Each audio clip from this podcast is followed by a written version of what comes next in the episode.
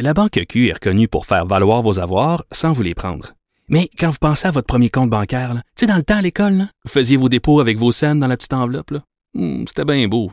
Mais avec le temps, ce vieux compte-là vous a coûté des milliers de dollars en frais, puis vous ne faites pas une scène d'intérêt.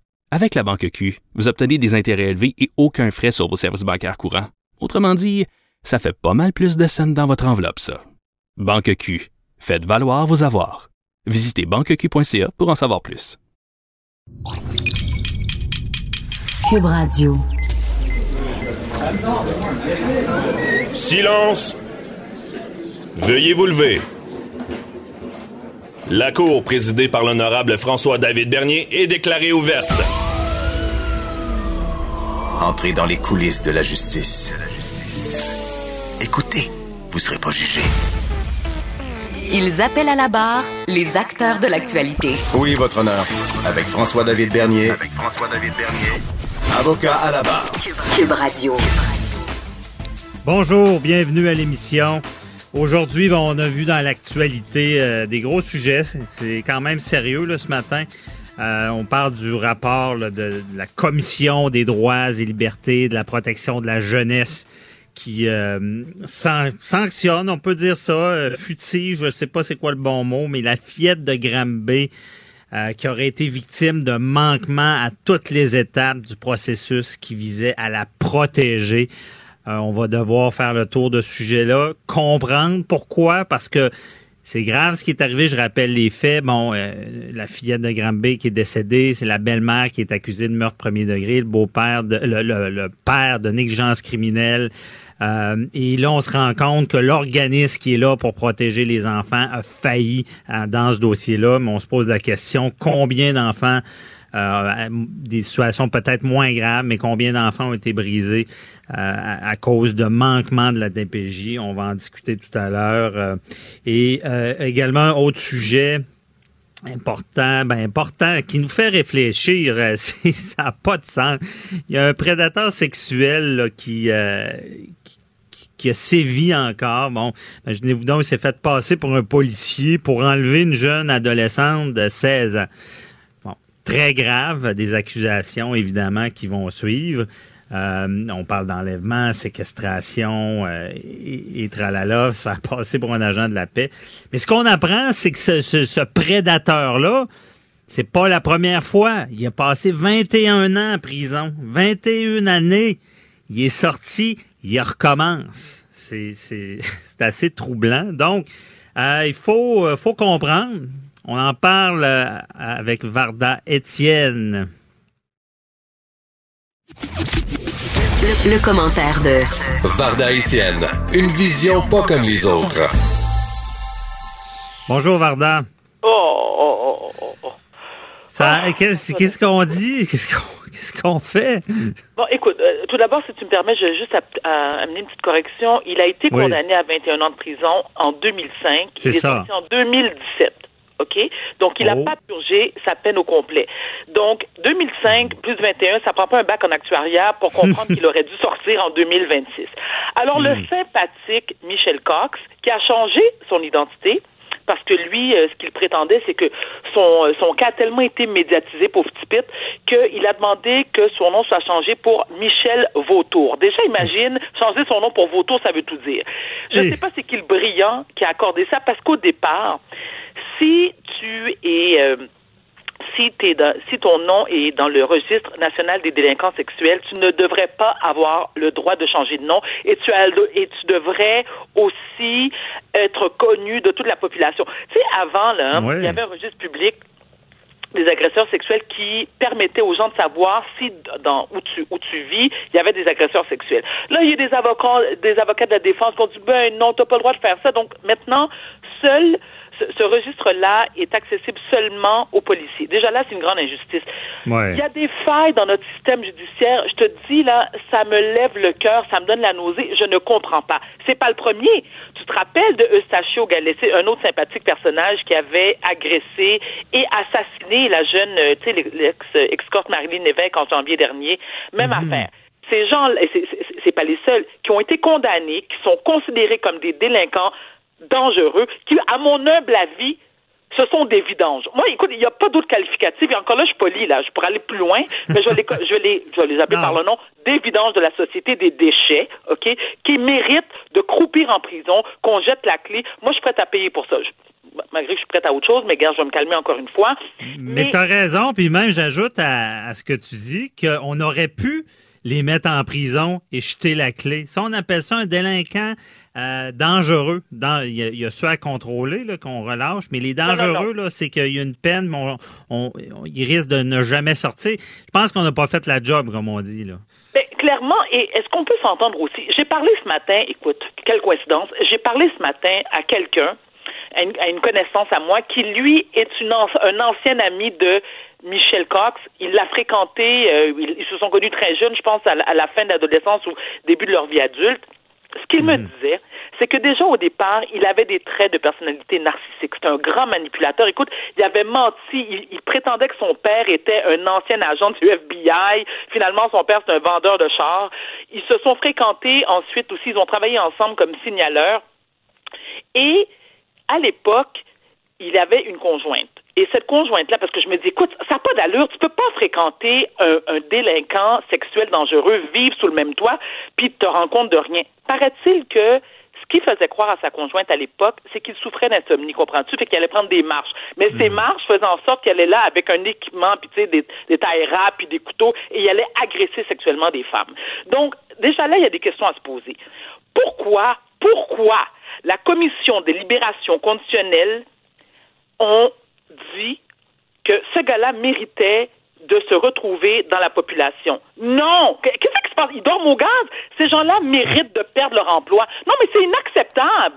C'est vrai. Puis ben, d'ailleurs, parce que je vois qu'il est sorti au deux, deux tiers, ça, on appelle ça la libération d'office. C'est qu'on veut Oui. libérer quelqu'un avant le temps pour avoir une pogne dessus pour pouvoir le, supposément le réhabiliter. Mais moi, je pense que ce, ce type-là, on le voit, il récidive. Euh, n'est pas réhabilitable. Et encore une Merci. fois, la, jeune femme a réussi à se sauver. Une chance. Ben, euh, de un, écoute, je pensais à cette jeune fille-là, justement, qui, a failli euh, peut-être y laisser sa peau vendredi dernier, mais je me dis, combien de cas, combien de victimes faut-il avant qu'on dise que ces gens-là ne sont pas réhabilitables? Combien de victimes doit parce que tu vis avec des cicatrices à vie, là. Autant Ouais. des cicatrices au plan psychologique que physique. Qu'est-ce qui se passe? Pourquoi qu'on est tellement permissif au Québec? Pourquoi notre justice, c'est de la grosse marde? Pourquoi qu'on met pas nos couilles la table? Eh bien, effectivement, il y a- il y a- T'es il y a- avocat, toi, François David, dis-moi. Moi, j'ai pas Ouais. d'études en droit, là. Mais je veux dire, euh, qu'est-ce que ça prend? Combien Ben, de c'est- crimes que ça prend? J'aimerais Le problème, c'est que, bon, on a vu qu'il y avait eu des problèmes à la Commission des libérations conditionnelles. Il y a eu, euh, bon, des manques de personnel, des manques de ressources et tout. Et effectivement, des cas comme ça, parce que on, on peut pas dire que le système est pas bon, parce que c'est un des meilleurs au monde pareil. Je sais que t'aimes pas s'entendre ça. Mais, mais, ça? mais, il y a de l'ouvrage, parce que ça, c'est des cas types, parce que déjà un prédateur sexuel qui change de nom puis qui s'appelle Vautour, qui sait qui a autorisé ça, ça n'a pas d'allure, et que on, on ne fasse pas de demande pour que ça soit un délinquant euh, dangereux pour qu'il que pas pouvoir le libérer comme on a vu aux deux tiers de la peine en libération d'office. Ben oui, on l'a échappé, on peut pas, euh, tu sais, on n'a pas le choix de le dire pour améliorer ça. Puis je pense que la commission, il y a, là, il y a une enquête en ce moment, c'est la commission de libération conditionnelle, parce que, rappelle-toi, Varda, je pense que c'était quoi dans le... le- c'est ça, tu t'en as parlé tantôt, l'italien qui était Galès. c'est ça, qui était ressorti. Ça, ça a été la, la goutte qui a fait déborder le vase. Mais des fois, le problème, c'est qu'on n'a plus de nouvelles de, ces fameuses enquêtes, enquêtes-là parce qu'on on n'a pas eu de nouvelles avec la COVID de, de ce qui allait se passer, puis s'il allait avoir une sorte de réforme. Et des cas comme ça, hein, bon, ça, ça réveille, ça, ça nous dit qu'il ça n'a pas été fait le travail. là. Il y a des gens qui vont qui vont dire bon écoute c'est ce, type de prédateur bon écoute peut-être que la solution c'est la castration chimique et je dis pas toute castration chimique ça enlève pas tes pulsions Mhm. tu comprends ce que je veux enlève pas tes pulsions donc tu ne peux pas réintégrer la société. C'est juste pas possible. Ce sont des pervers narcissiques, ce sont des criminels dangereux, ce sont des déviants. Puis s'il vous plaît, ceux qui me disent, ouais, mais c'est une maladie. Non, mais la maladie, elle a le dos large, à un moment donné. Non, tu peux-tu être juste un acide trou de cul OK, une Mhm. vidange qui a rien à faire avec toi, puis que tu devais, tu sais que tu devrais perdre ton identité, tu sais, tu devrais sortir du radar là. Jette la Ben, clé. du moins, du moins, tu as soulevé le, le débat tout à l'heure de la, tu la marche blanche, le, le- le Oui. registre des délinquants sexuels. Parce que là, qui change de nom, je pense que ça arriverait plus maintenant. En tout cas, je, je le crois, là, me semble. Et, euh, mais c'est ça, il y a tout ce débat-là. Parce qu'aux États-Unis, tu peux savoir dans ton quartier qui, qui, qui est là, puis euh, c'est qui, c'est quoi leur nom, euh, pour protéger les enfants, là. Parce que là, cette jeune femme-là, elle- elle- imagine, il s'est fait passer pour un policier disant qu'il l'arrêtait. Tu sais, ça n'a pas de sens. Devant. Puis attends, François David, devant témoin. Tu sais, je veux dire, quand il a tenté d'enlever cette fille-là, cette jeune fille-là, il a pas fait ça à minuit et demi, là, dans un, tu dans, dans, dans une allée sombre, là. Non, en plein jour, toi. Pas de trouble. Il y a des témoins. Ça te, écoute, ça te montre-tu le degré de perversion? Quelqu'un qui est Mhm. pas capable de, de, de, de, de contrôler ses pulsions? Moi, ça me rend, écoute, je, je, je manque de mots. Je, suis- je suis outrée, je suis scandalisée, je trouve ça inacceptable. Puis moi, là, encore une fois, il manque de ressources, puis il manque de ceci. On peut arrêter de le répéter puis faire quelque chose? Oui, ben c'est. Qui, qui qui prend les décisions? C'est qui cette gang de pogo-là qui sont les moins dégelés de la boîte? Moi, j'aimerais ça savoir c'est qui. Pourquoi ces gens-là travaillent encore? Clairement, ils ne sont pas aptes à prendre de décisions aussi sérieuses qui peuvent avoir des conséquences extrêmement graves. Ben, c'est vrai, puis clairement. ben, je, veux pas, faut, faut que je, je, je me dois de dire que quand même le système fonctionne, mais malheureusement, ça prend des drames parce qu'on est réactif, on se le cachera pas. Ça Exact. prend souvent des drames pour améliorer le système. Et là, c'est sûr que clairement, Galiès puis euh, ce, ce cas-là. Il- y a eu la. COVID, mais là, c'est pas, en tout cas, c'est peut-être pas passé, mais il serait temps quand même, attendons pas qu'il y ait des meurtres encore parce que cette jeune fille-là a réussi à s'en- à s'enfuir. C'est quand même exceptionnel dans- entre les mains d'un prédateur de cette sorte-là. Et une fois que le dommage est fait, c'est des tueurs d'armes, on le dit. Hein? Une fois que l'agression est commise, on revient pas en arrière. On peut pas réparer ça. On peut mettre du baume. Donc, euh, à suivre. Mais merci beaucoup, euh, Varda, pour... euh, évidemment, je comprends que c'est choquant, là, mais il faut en parler pour ça, des fois que ça, ferait bouger les choses. La Banque Q est reconnue pour faire valoir vos avoirs sans vous les prendre. Mais quand vous pensez à votre premier compte bancaire, tu sais, dans le temps à l'école, vous faisiez vos dépôts avec vos scènes dans la petite enveloppe. Hmm, C'était bien beau. Mais avec le temps, ce vieux compte-là vous a coûté des milliers de dollars en frais, puis vous faites pas une scène d'intérêt. Avec la Banque Q, vous obtenez des intérêts élevés et aucun frais sur vos services bancaires courants. Autrement dit, ça fait pas mal plus de scènes dans votre enveloppe, ça. Banque Q, faites valoir vos avoirs. Visitez banqueq.ca pour en savoir plus. Déclarez-vous solennellement de dire la vérité, toute la vérité et juste la vérité. Avocat à la barre. Avec François-David Bernier. On continue euh, la conversation sur ce prédateur sexuel dont on parlait avec euh, Varda Étienne avant la pause. Euh, prédateur qui, qui on, se demande bon pourquoi il est libéré, euh, pourquoi bon il réussit à récidiver, pourquoi il n'a pas été déclaré délinquant dangereux, ce qui veut dire qu'on jette la clé à moins qu'il soit peut-être réhabilitable qu'est-ce qui se passe à la Commission euh, des libérations conditionnelles du Canada? Et on en parle avec euh, Maître Jean-Pierre Rancourt, criminaliste que tout le monde connaît. Bonjour, Maître Rancourt. Bonjour à vous. Merci d'être avec nous. Euh, sujet un peu épineux.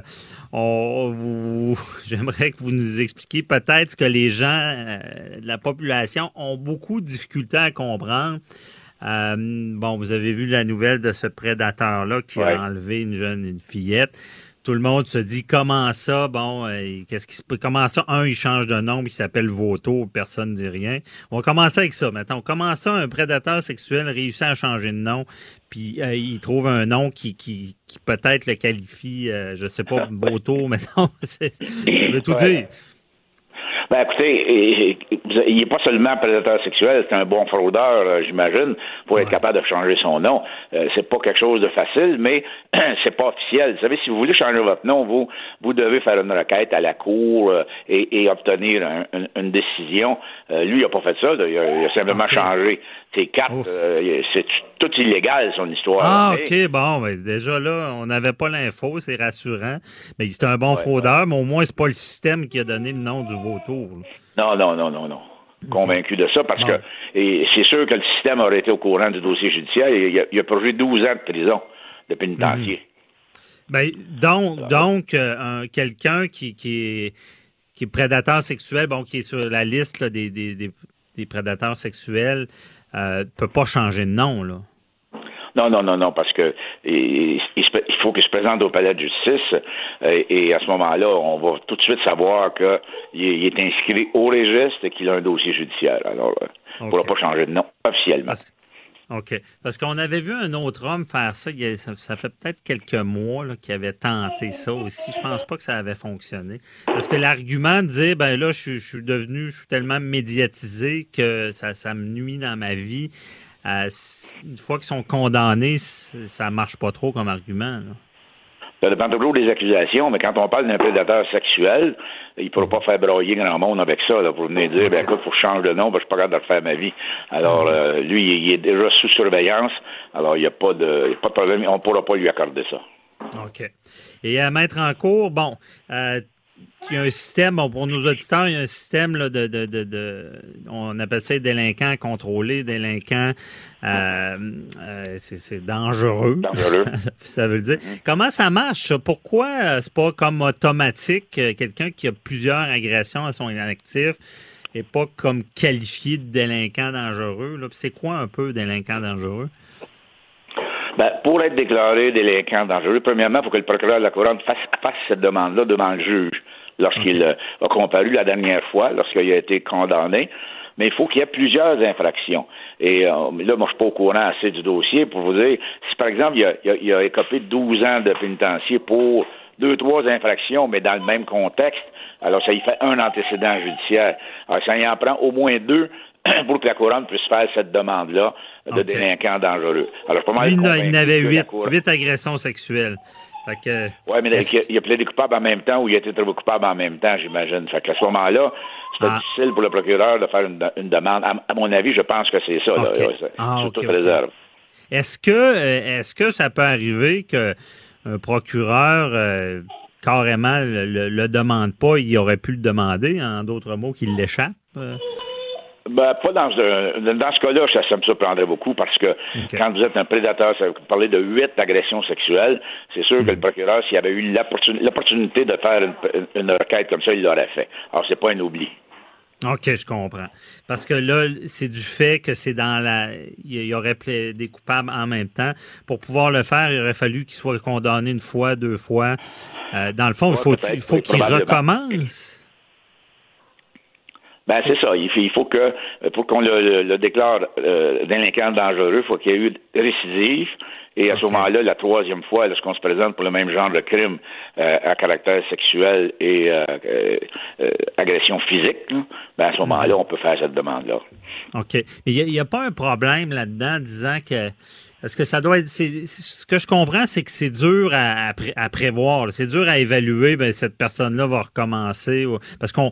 Ce qui est dommage, c'est qu'on va déclarer ces gens-là dangereux ou à contrôler seulement quand ils ont fait d'autres victimes. Donc, pour ce faire, pour protéger le public, il faut attendre qu'il y ait d'autres victimes. C'est ça, je comprends. Ben absolument. Et, la raison pour ça, c'est que si par exemple un individu commet un crime, puis on s'aperçoit que ce crime-là, euh, c'est quelque chose qui est occasionnel. Il l'a fait, là, mais c'est pas quelqu'un qui euh, est, en danger de récidiver. On peut se tromper, comme dans son mhm. cas lui, mais euh, on ne peut pas donner le, qualificatif de, dangereux à quelqu'un qui aurait commis une seule infraction dans toute sa vie et qui se réhabilite. Alors, c'est pour ça que le législateur a parlé de récidive. OK, je comprends. Parce que hein, ça serait préjudiciable contre la charte de dire, ben lui, il a plus de chances de recommencer. Ça, c'est vraiment à la commission des libérations conditionnelles à évaluer, il peut sortir. Euh, puis ce, ce- cette personne-là a, fait bon le deux tiers de sa peine, là, puis euh, il y, en- il y en a qui disent ben, il est sorti avant, ça n'a pas de sens. Mais ça, c'est ce qu'on appelle. C'est quasiment automatique, ça, cette libération-là, qu'on appelle d'office. Oui, absolument. Quand un, individu ne réussit pas à avoir de, libération conditionnelle, par exemple, au, tiers, ben, il va faire son deux tiers. À un moment donné, la commission est pratiquement obligée de le laisser aller pour finir sa sentence à l'extérieur. Et vous savez, il a fait 12 ans, là. Je ne sais pas à quoi il avait été sentencé, mais il a quand même fait euh, une longue période d'incarcération. Puis à un moment donné, il faut qu'on le laisse aller. On peut pas, on n'a pas le choix. C'est la loi qui prévoit ça.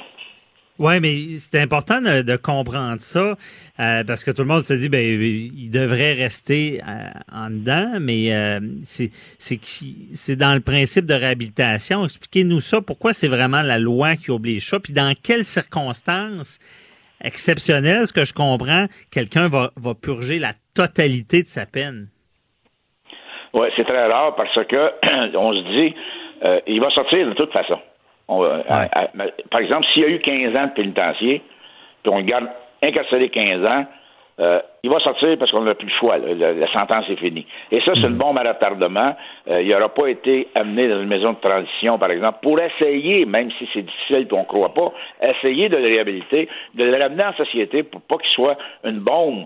Euh, on, on le laisse aller au bout de 15 ans, puis bonsoir là, qu'il n'y a plus de conditions, il n'y a plus de surveillance, et il est récidive immédiatement. Donc, c'est pour ça qu'il faut essayer de le ramener en société, mais dans son cas, on voit bien que... Alors, la seule solution maintenant, c'est de le faire déclarer dangereux et de le garder incarcéré. Là, on peut le garder incarcéré le restant de ses jours. OK. Ça, euh, mais on peut pas à la fin de sa peine dire ben lui il mérite pas la libération euh, d'office, on va le déclarer. Mais y a-tu des cas Non, exceptionnels où est-ce que quelqu'un va tout purger sa peine? Ben, il y a des cas comme lui, là, où on, peut, on, devrait purger toute la peine. Mais c'est quand même, comme je vous disais, assez rare parce que les libérations vont vouloir essayer de le tester à l'extérieur. Parce que, Mhm. Comme je vous disais, au bout de 15 ans, vous ouvrez la porte, il sort parce qu'il va être obligé de. Il a fini sa peine. Ouais, Vous peut-être un lion là, tu sais, on lieux. sait pas. Ouais. Parce qu'une fois que la peine est finie, il n'y a plus aucun contrôle là, sur Absol- cette personne-là. Absolument rien. C'est pour ça qu'il y a le, le, le, le- le délinquant à contrôler, où on pourrait le contrôler, mettons, dix ans après euh, qu'il a purgé sa peine. Dangereux, même chose, on peut le surveiller à vie. Mais si on n'a pas ces- ce processus-là, quand la sentence est finie, la peine est, est finie, il est libre comme l'air. On n'a plus de Ouais, contrôle sur lui. Ouais, c'est ça. euh, c'est bien expliqué parce que beaucoup de gens ne comprennent pas ça dans la société, se révoltent de voir les gens sortir plus tôt, mais c'est quand même important. Là. Euh, et là, là, cet homme-là est accusé, bon, on parle d'enlèvement, séquestration, vol qualifié, euh, se faire passer pour un agent de la paix. J'imagine que dans, si ça sera le, on, on verra la couronne demander à, à ce procès-là qu'il soit euh, délinquant dangereux. Là? Ben, à mon avis, oui, là, ça va y être, c'est pas mal certain que la couronne va le demander.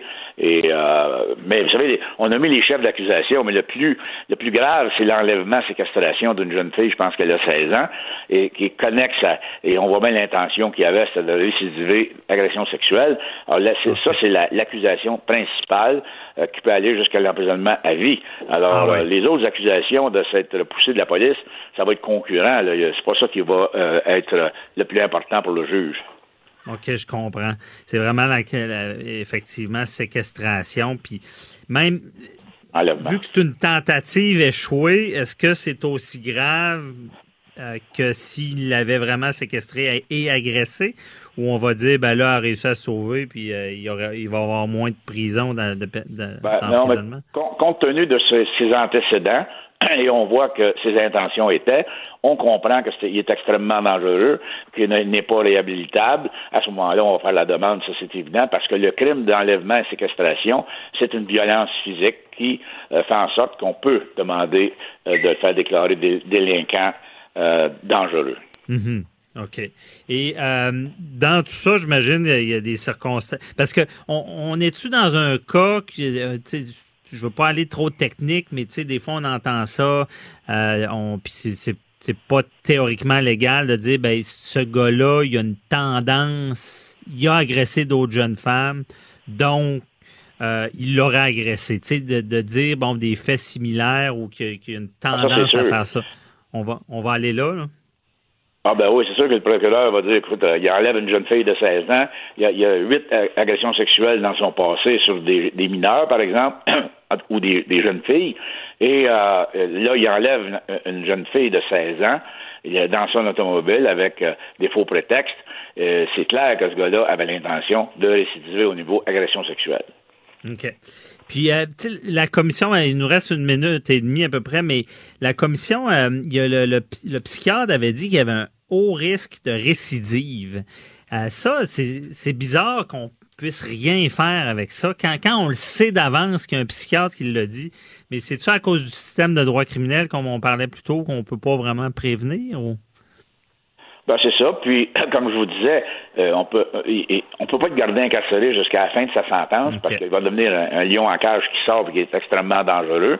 Alors, on essaie de mitiger. On le fait faire le plus possible de temps. Puis on se garde une couple d'années pour essayer de voir si on peut le ramener un peu dans la société sans qu'il soit un danger euh, imminent pour euh, les enfants et les jeunes filles.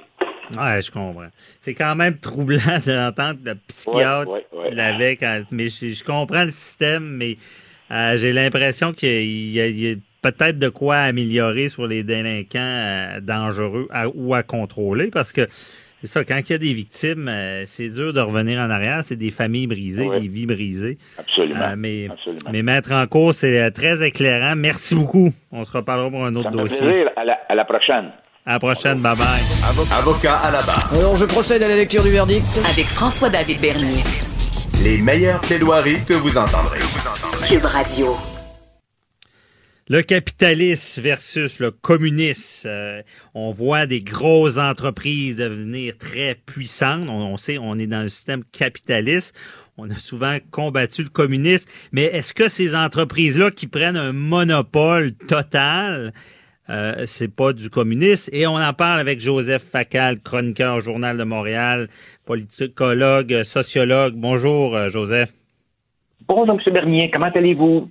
Ça va très bien. Merci d'être là. Très bon sujet. Euh, c'est d'actualité avec euh, les, les, euh, le- le- les grandes entreprises. Bon, on peut penser aux grands géants du web. là, je pense que c'est, là-dessus. Le principe essentiel du capitalisme, est-ce qu'on, est-ce qu'on on l'atteint en ce moment? Ben, je suis très content euh, de vous entendre dire que je suis un petit peu d'actualité parce que je vous avoue que moi-même, quand j'écrivais ma chronique, je me disais, mon Dieu, il y en a que pour la pandémie, il y en a que pour la rentrée scolaire, il y en a que pour les dénonciations de comportements inappropriés. Les lecteurs vont trouver que je suis complètement en dehors de la traque. Mais en même temps, je me suis dit, wow, la semaine dernière, les patrons de ces mastodontes euh, sont passés devant le Congrès américain à Washington. Ils se sont fait passer un savon par les élus qui demandent effectivement, coudon, est-ce qu'on est encore en régime capitaliste? Parce que le capitalisme, c'est cette idée que toi, moi et n'importe qui d'autre, on peut s'essayer et qu'au bout du compte, c'est le marché qui décide. Maintenant, Ouais. si une entreprise devient tellement grosse tuer dans l'œuf n'importe quel petit qui s'essaye, voire même racheter un concurrent, quand tu penses, par exemple, que euh, un, un moteur de recherche comme Google contrôle 90 de son secteur, ben là, t'aboutis à une espèce de drôle de paradoxe qui est que l'ultra, le méga capitalisme te prive de choix.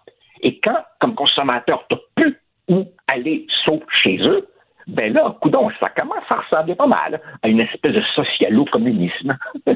Ben effectivement, parce que même au Québec, on oublie ça, mais on, on a une loi sur la concurrence. euh, et, et là, euh, euh, Joseph, dans, dans ta chronique, tu en parles aussi aux, aux États-Unis. Ils sont même allés jusqu'à démanteler des grosses entreprises pour éviter ce monopole-là. là.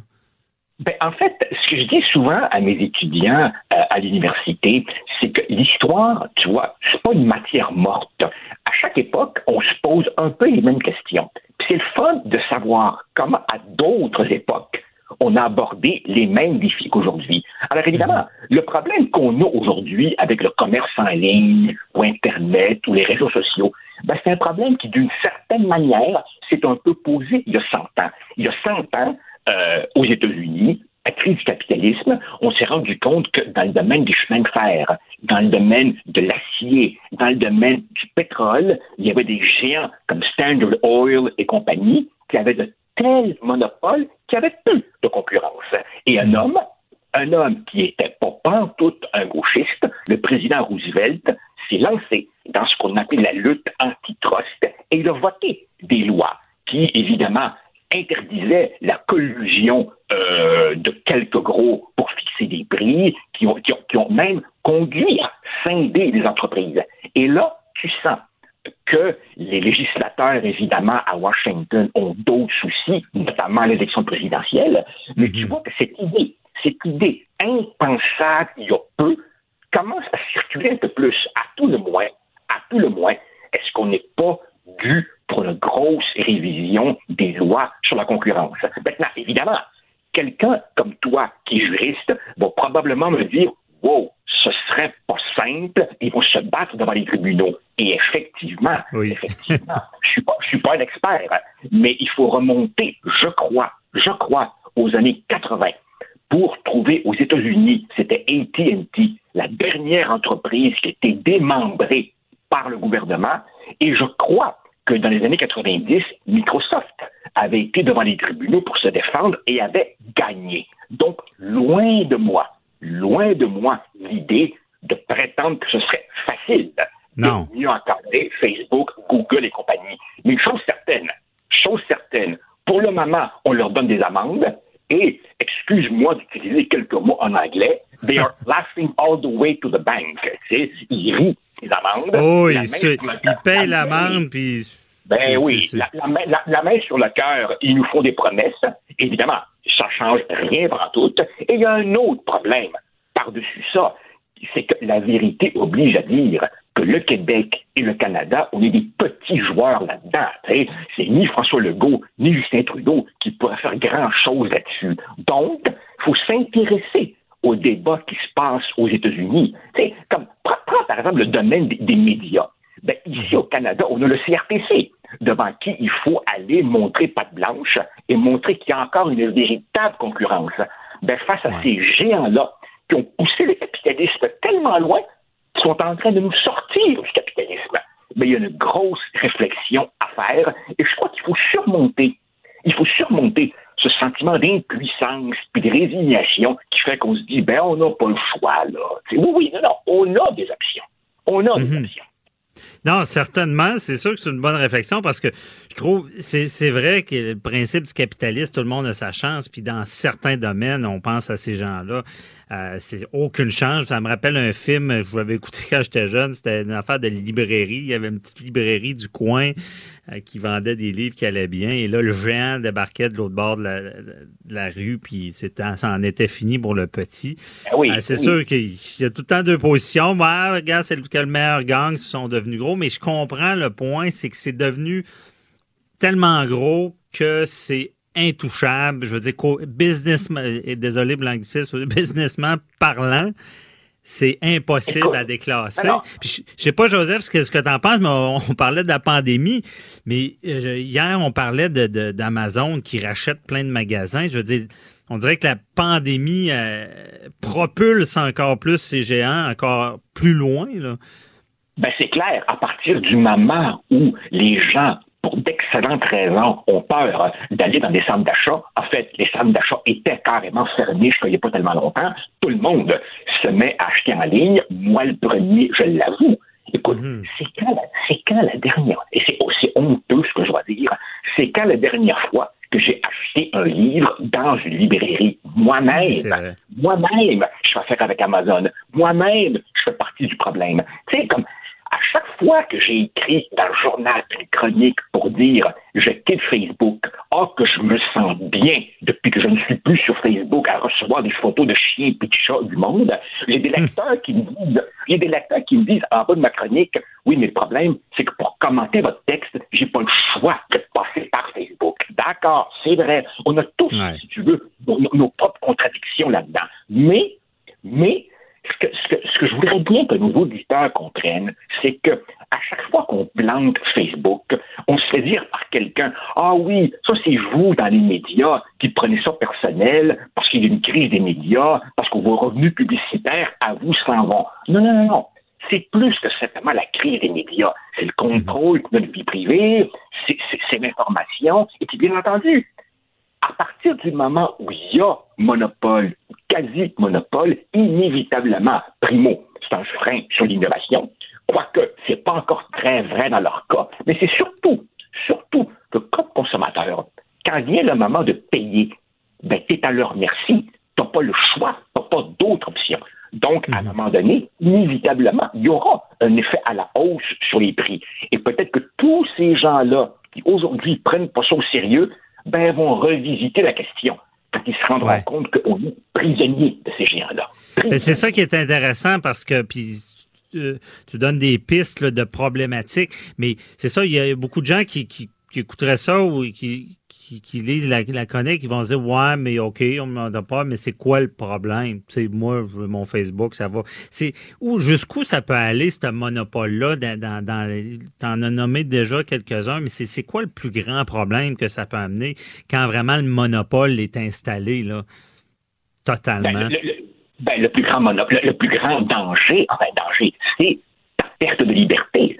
Bon, on mhm. peut évidemment, on peut évidemment considérer que la liberté, dans certains cas, est une notion un peu abstraite, mais quand, par exemple, tu es obligé de payer le tarif qu'on t'impose parce qu'il n'y a pas de concurrent, ben là, l'absence de, de, liberté devient quelque chose de, de tangible, tu vois, et, et, on est rendu dans une situation où si c'est pas des monopoles, c'est des quasi-monopoles, et puis bien entendu, ça tue possibilité, ou presque, pour un jeune entrepreneur qui aurait une bonne idée de se lancer là-dedans.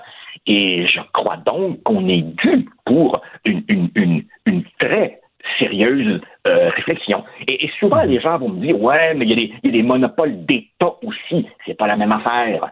Il faut pas tout mélanger. La santé publique, l'école publique, euh, les monopoles d'électricité, c'est pour fournir un service essentiel dans une perspective de d'égalité des chances.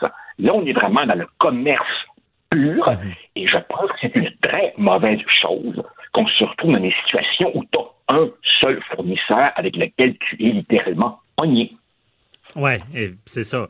Les monopole d'État aussi, ben, à l'époque, on se rappelle de Bell, là, le téléphone, euh, c'était c'était le monopole, mais on l'a défait, puis ça venait du gouvernement, je me rappelle bien.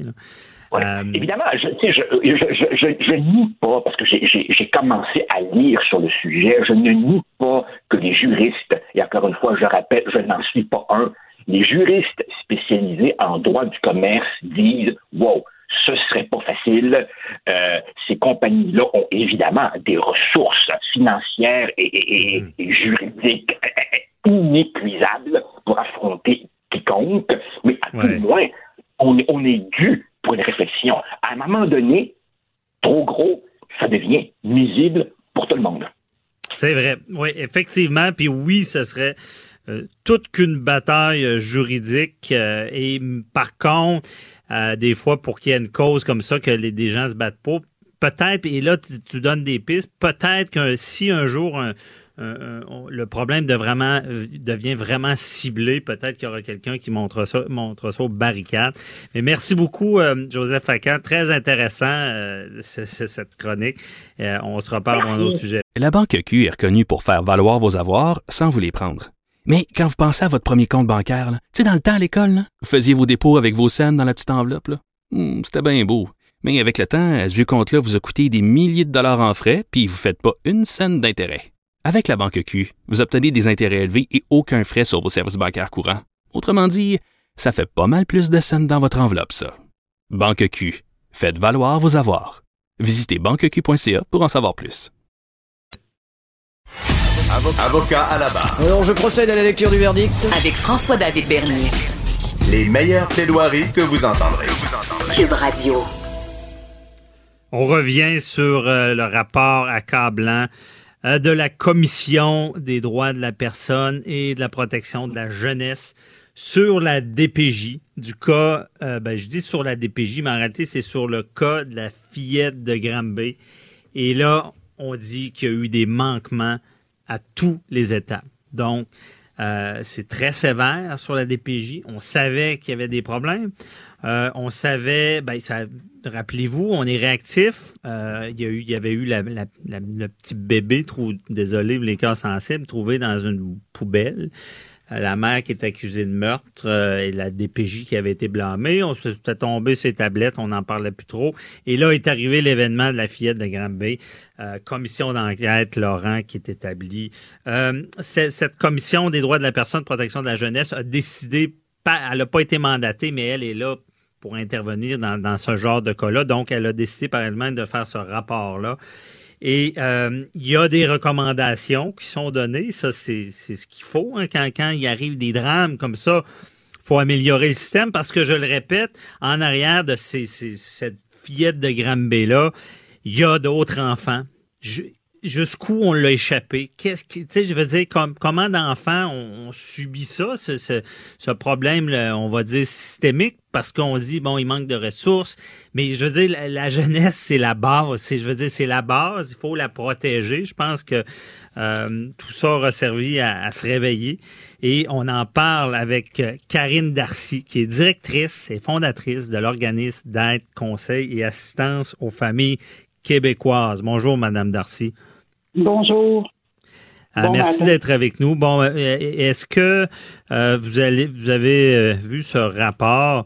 Qu'est-ce que vous en pensez d'entrée de jeu?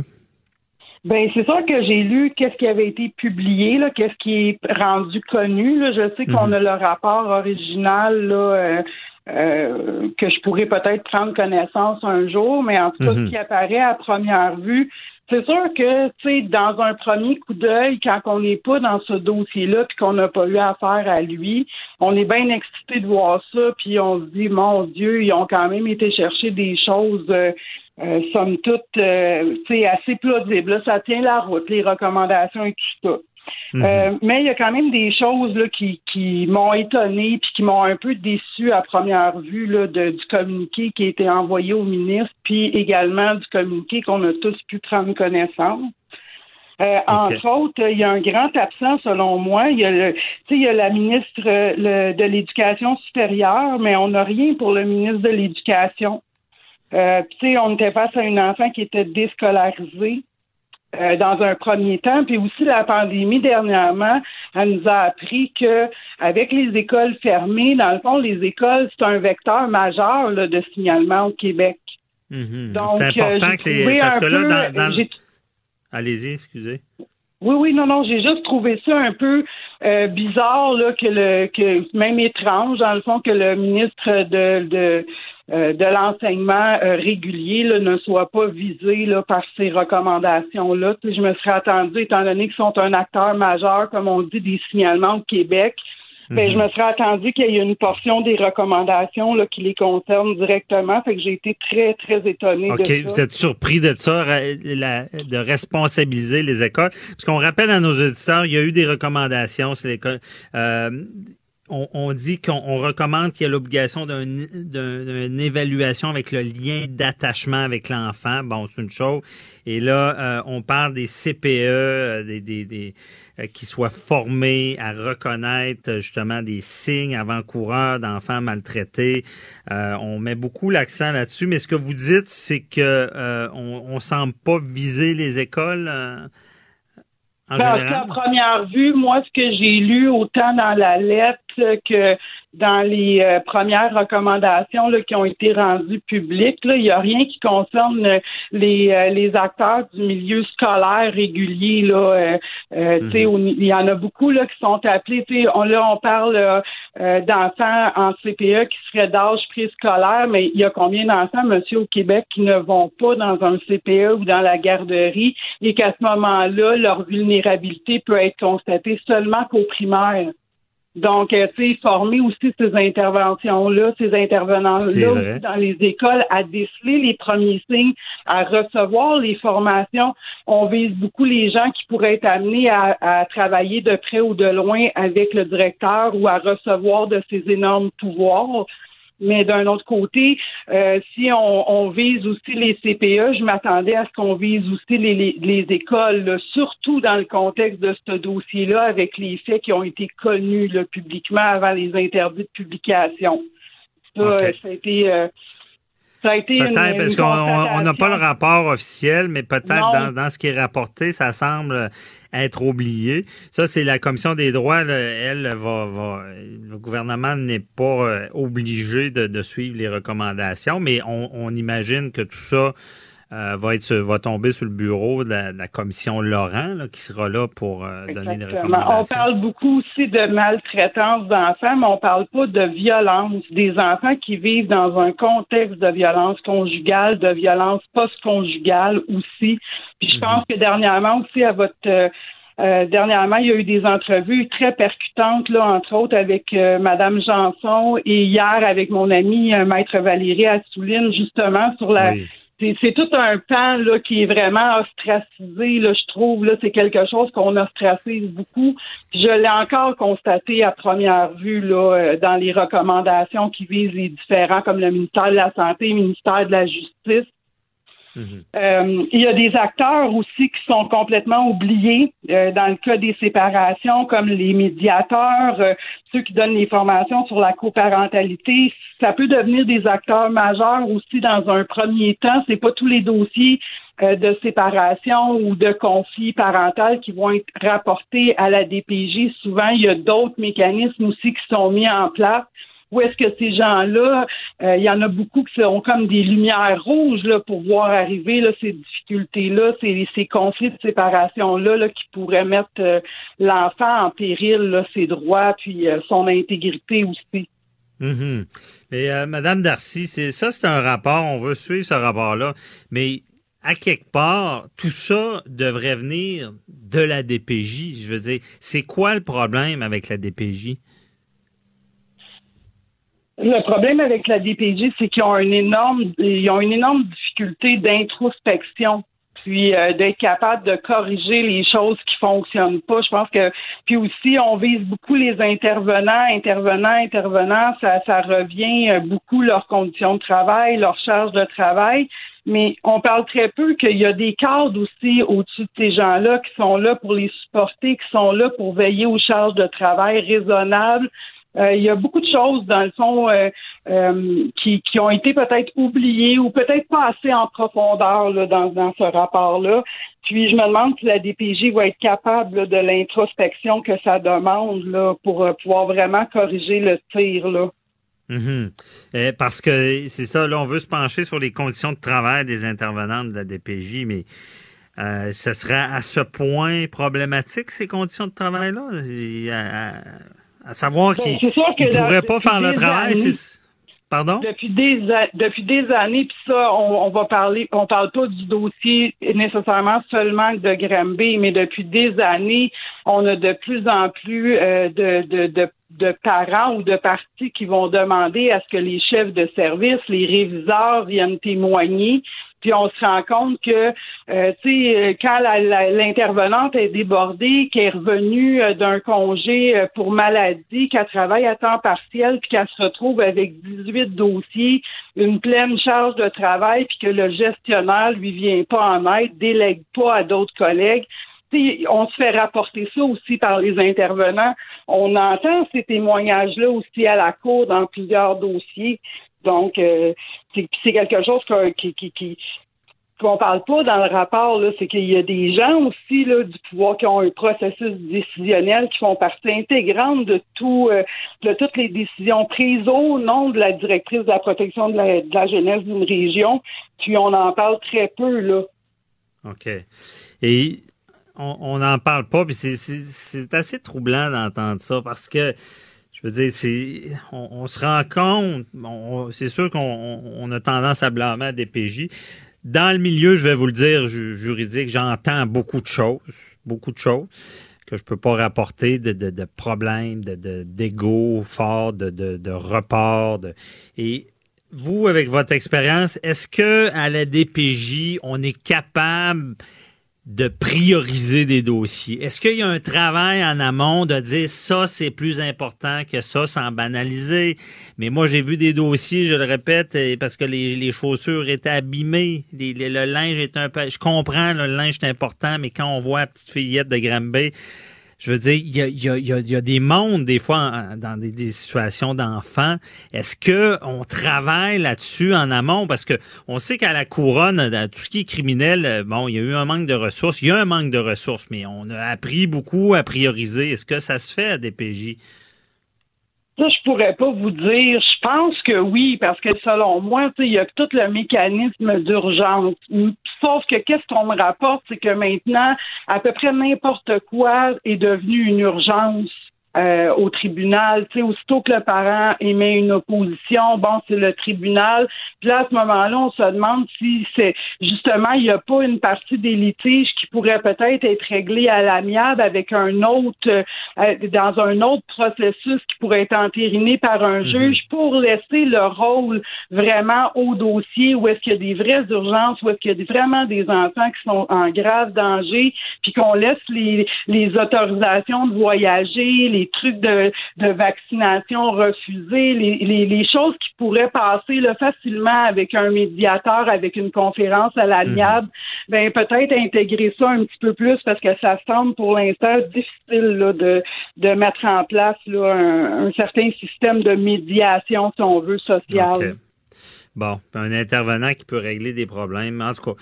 Euh, et le dernier point, il nous reste une minute, Aurel, c'est euh, est-ce que c'est bon de prendre en compte le point de vue de l'enfant, parler à l'enfant? Ben, je m'en allais justement parler de ça. Euh, quand on parle des droits de l'enfant, de prendre le parti de l'enfant, de d'aller prendre le point de vue de l'enfant, je pense qu'il y a un acteur majeur encore là que j'ai pas vu dans le rapport.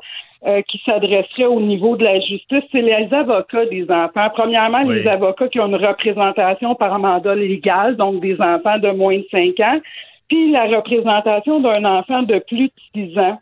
Puis je pense que de rappeler le rôle de ces avocats-là qui doivent demeurer des amis de la cour, des personnes neutres qui vont rapporter le plus de choses possibles sur leurs petits clients, puis je pense qu'eux autres, ils ont aussi un énorme travail pour informer le tribunal ici et maintenant de mhm. comment va leur petit protégé. OK, bien dit. En espérant du mieux dans, ce dossier-là. Merci beaucoup, euh, Karine ah, Darcy. Bonne journée. Si on peut mettre en place un mécanisme de protection, un homme doucement, quelque chose comme ça, de neutre et indépendant, je pense que tout le monde serait gagnant.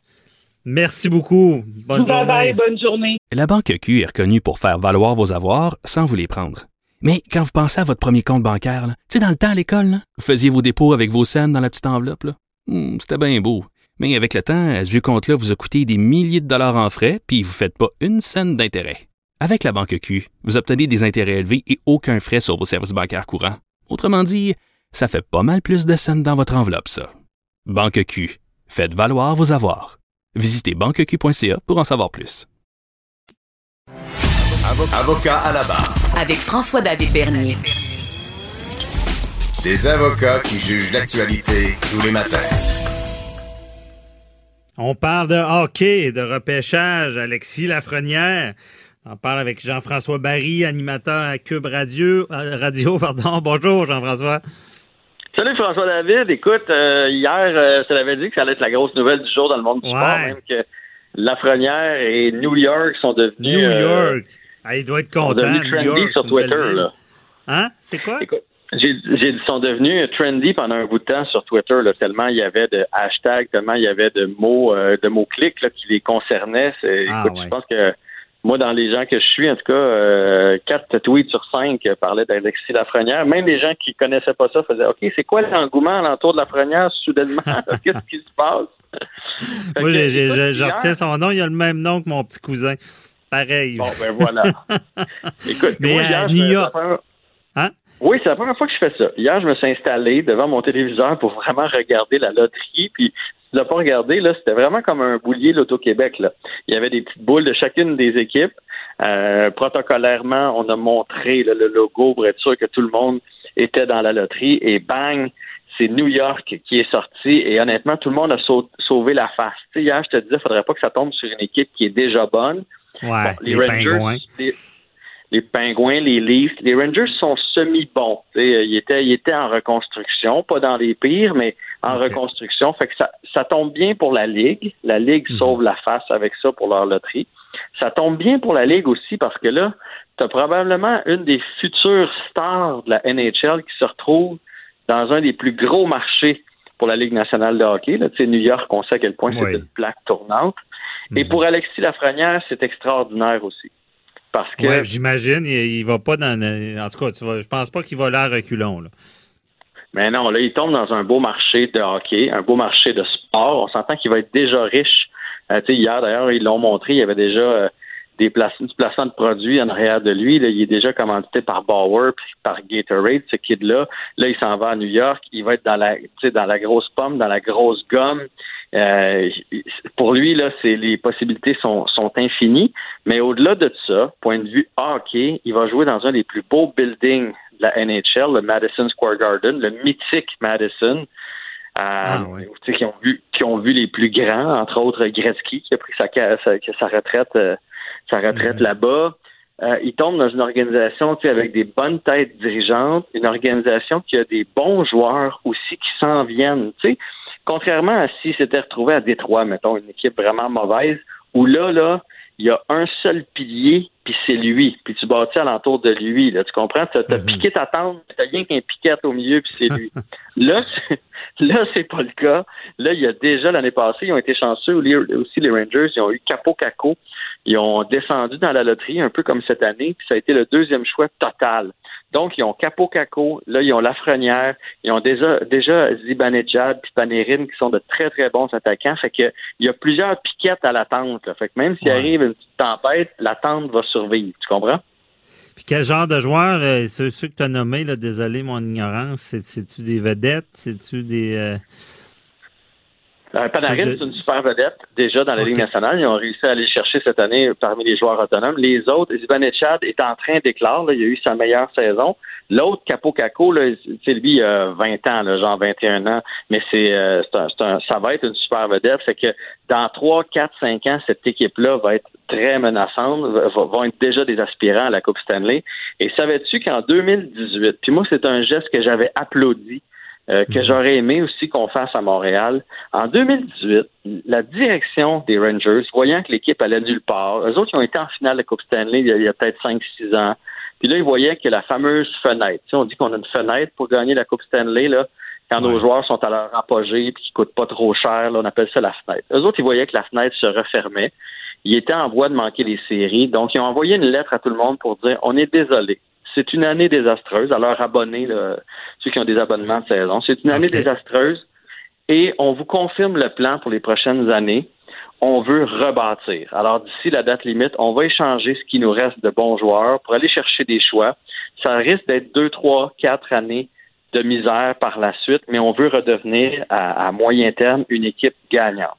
Et ça, il y en a qui avaient critiqué. Moi, j'avais adoré. Moi, j'aime autant un plan clair comme ça, de dire, regarde, pour deux ans, là, ça ira pas bien, mais après ça, on va repartir tout le monde ensemble. Et ils ont fait ça en 2018.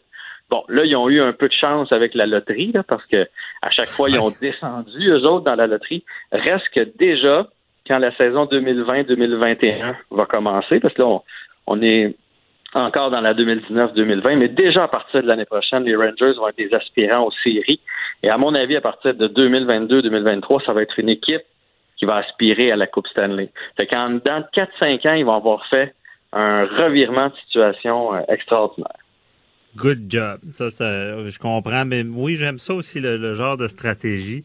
Euh, mais euh, comment se porte le hockey à New York? Euh, c'est, des fois, on dit, ah, les villes américaines, ils sont, sont plus basket, football, il y a moins le hockey. Est-ce que il y a du fan au pied carré à New York? Ah, c'est drôle, c'est drôle que tu me, poses, cette question-là. Je suis allé Noël, pas Noël, cette saison-ci, la saison d'avant. J'ai un ami qui a un ami, en tout cas, il nous a eu des billets, fait qu'on est allé au Madison Square Garden. C'est la première fois que j'allais là, puis je m'attendais, tout le monde dit Ah, à Montréal, tu sais, on connaît plus là hockey qu'ailleurs, on a des meilleurs fans qu'ailleurs. Je m'attendais à ce que les gens soient là, mais plus pour le spectacle. Mais non, il y a des vrais mordus, il y a beaucoup d'ambiance. Il y a la moitié du monde qui ont des chandails des joueurs de l'équipe. Ils connaissent les moindres détails, les moindres statistiques. Fait que oui, oui, il y a des, il y a des vrais de vrais fans à New York. Le, le hockey se porte très bien Mhm. euh, et il va continuer de bien se porter avec la nouvelle qu'il y a eu. Ben oui. Puis maintenant, je veux. je- je veux- Mais il y a, Ouais, y finir ça, il y, a, il y a deux marchés aussi à New York, je me rappelle bien. Il y a deux équipes. Là. L'autre marché va très mal. Euh, Il est à Long Island. Long Island se cherche. Ils ont eu un- un- un- des mauvais propriétaires, des mauvais directeurs généraux qui ont fait des drôles de transactions, euh, qui ont décidé d'aller jouer dans différents amphithéâtres. Là, L'équipe déménage constamment. C'est comme si le Canadien disait comme bon, là, ça marche pas trop à Montréal, on va aller jouer à Laval. Bon, ça marche pas à Laval, on va aller à Verdun. On va aller à Saint-Hyacinthe, finalement. Ils se promènent, Hey, là, puis... euh, fait Jean-François, il pourrait aller à Québec, ce serait pas pire. ben, ben, le Québec, c'est un peu plus loin, mais, mais bref, ils se, ils, se, ils se cherchent, ils se promènent. Par contre, point de vue hockey, ils ont une belle équipe bien dirigée. D'ailleurs, eux autres, ils commencent la, la deuxième ronde des séries. En fait, la première ronde, là, parce que l'autre, c'est la ronde qualificative contre les euh, Capitals de Washington. Et il y a un petit Québécois là-dedans à surveiller, euh, Anthony Beauvillier, qui a été tout feu tout flamme en première ronde euh, des, en- en- dans, le, dans le tour qualificatif. Là. Fait qu'ils ont, ils ont une belle équipe. Mais là où je voulais t'amener, c'est Oui. sur les. Tu sais, des fois, les parents. Les parents, on veut donc que notre enfant soit bon. Puis je le sais, là, moi, j'ai couru les arénas beaucoup avec mon fiston. On veut qu'il soit bon dès mag, là. Puis novice, on lui fait faire du patin puis du Il y power a des parents motivés là, là, qui pensent des. Ouais, ça, ça sera un autre dossier, ça. Ouais, les novice, parents qui veulent trop. Ouais. Ah, ben, oui, beaucoup de parents qui veulent trop, puis on oublie de laisser les jeunes s'amuser à cet âge-là. Et euh, j'ai lu un article, pendant la, la pandémie, il y avait eu un article justement sur la frenière, parce que c'est rare que ça arrive, là, que c'est unanime. Hein. Tu sais que c'est toutes les équipes, s'il y avait le premier choix présentement, prendraient la frenière. Même hier, même si le gars des Rangers, le DG des Rangers, n'a pas voulu dire que c'était son choix, il a dit on a parlé avec tous les joueurs, sauf Alexis Lafrenière, tous les joueurs qui sont des prospects cette année, parce qu'on voulait pas euh, jinxer le mauvais sort. là. Tu comprends? Fait que, fait que ça confirme qui ils veulent choisir. Mais euh, tout ça pour dire qu'il n'était pas destiné à être ce genre de joueur-là. Son père racontait que novice, atome, il était bon, mais sans plus. Puis, puis oui, pareil, même que quand il a fini son année puis oui, Hockey Québec organise toujours un, un événement avec les meilleurs joueurs de la province. là.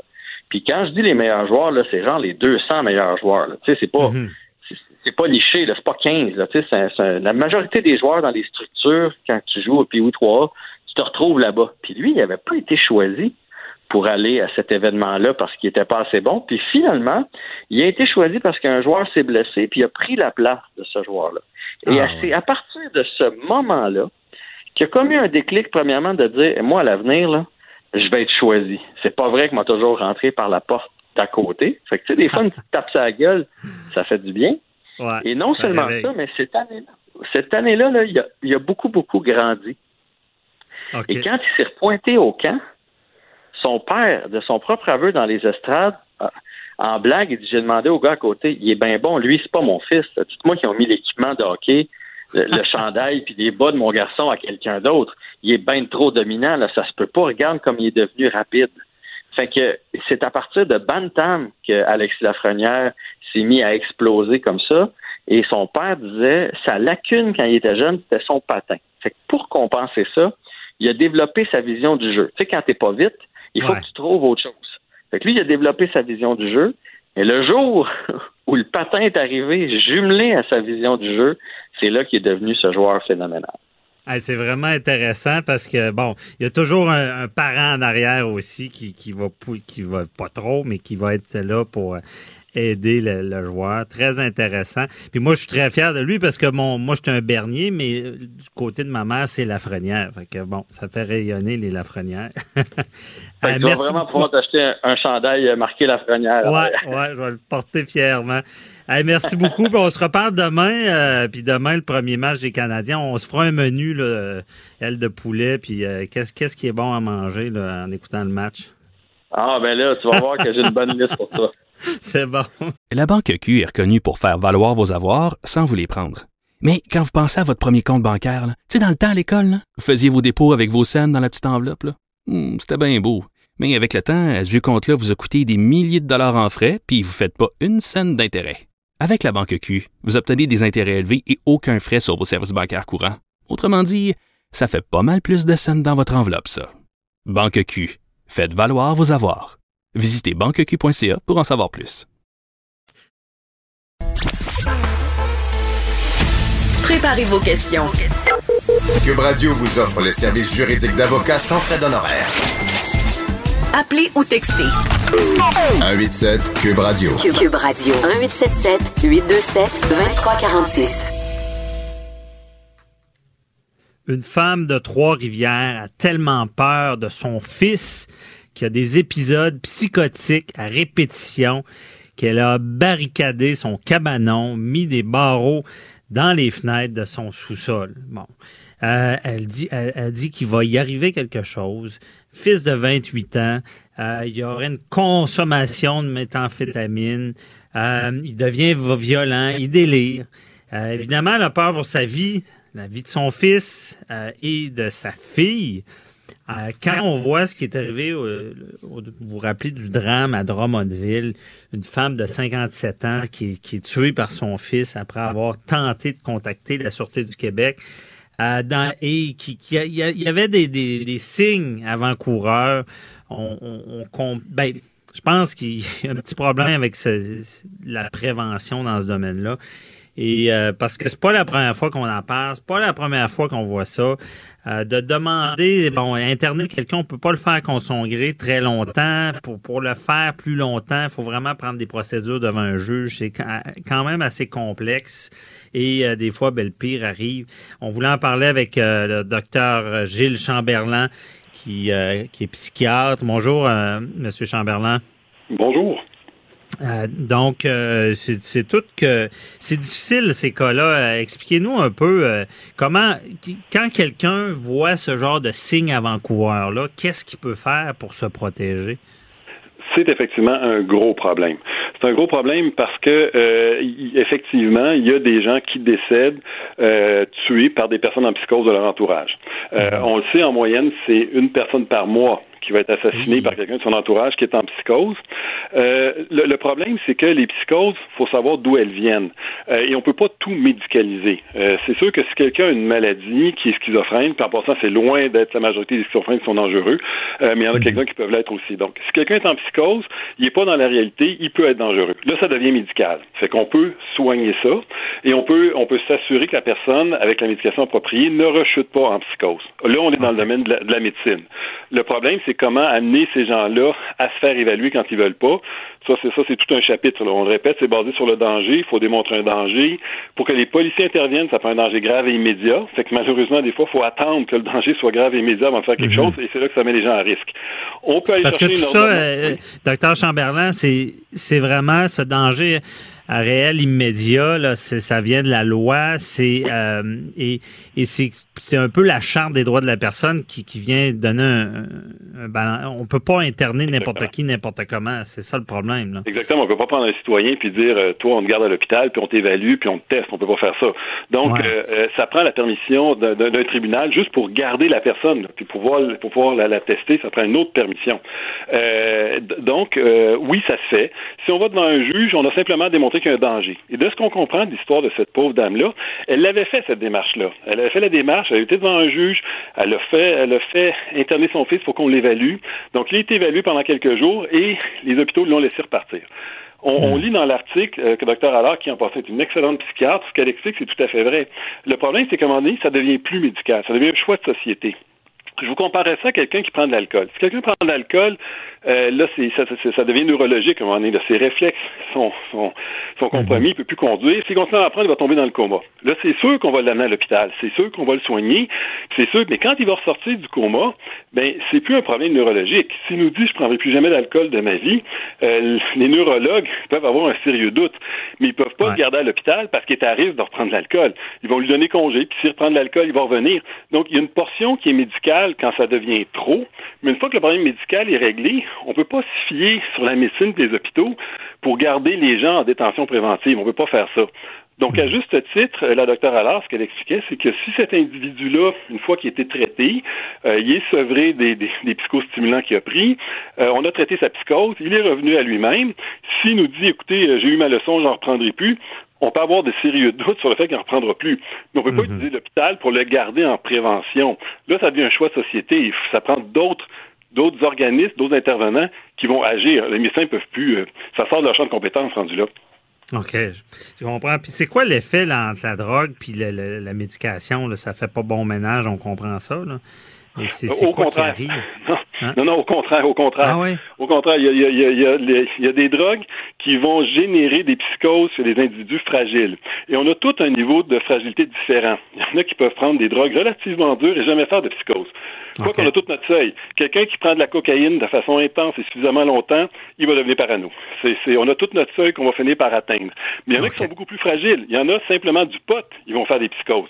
Donc, ça dépend d'un individu à l'autre. Et la médication antipsychotique peut prévenir ça. Donc, quelqu'un qui est vraiment fragile, quelqu'un comme, par exemple, une schizophrénie, s'il décide de consommer ce qu'on lui conseille pas, mais là, il, à plus forte raison, il est mieux de prendre sa médication. Parce que si en plus il arrête sa médication, là, ça va flamber rapidement.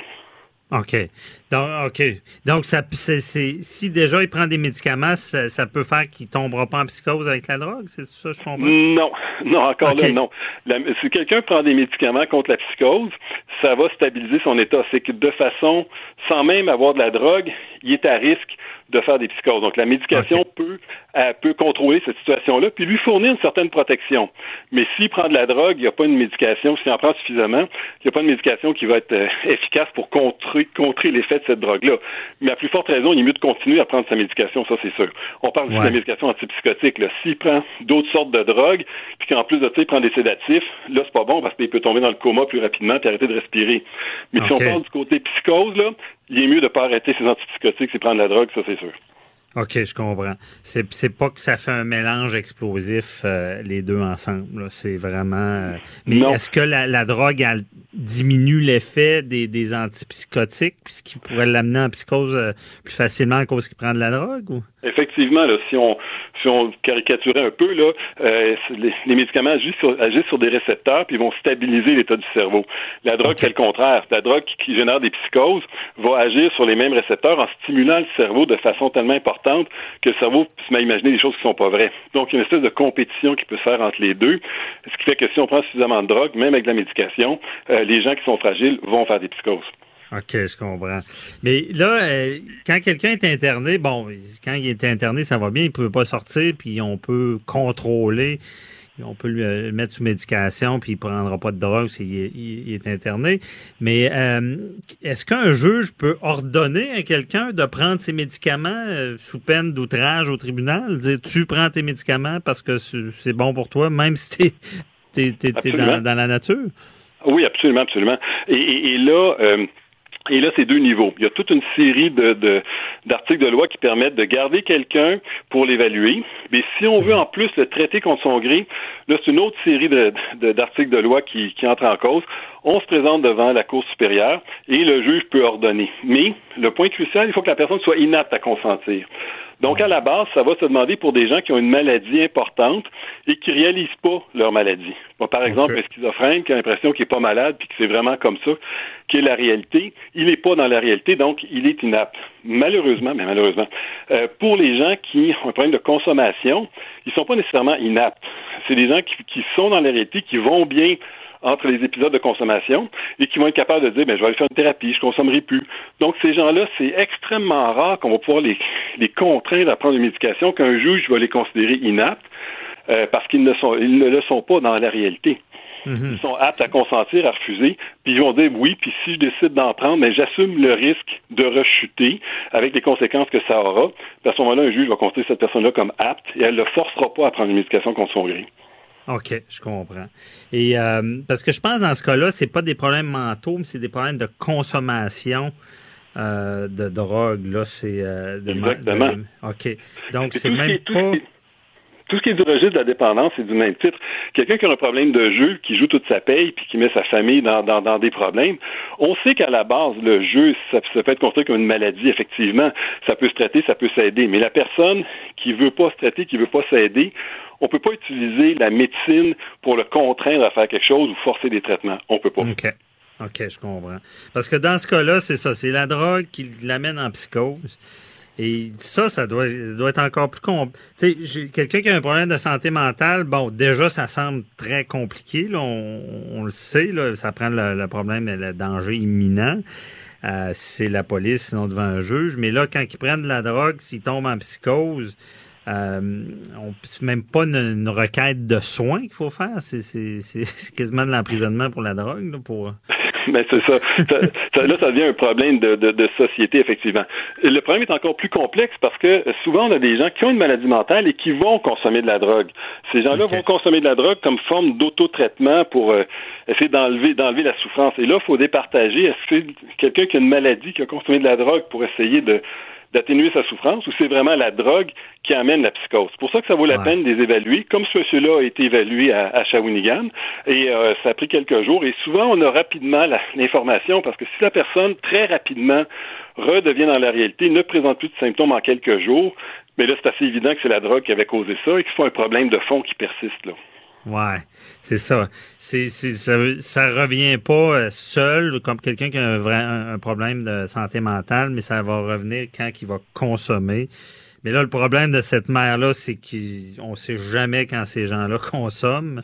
Euh, je sais pas, je, me demande, y a-t-il des solutions? Et dans le fond, ce qu'elle fait, c'est la seule chose qu'elle peut faire, c'est se protéger de lui. Là c'est extrêmement difficile et c'est déchirant pour des parents.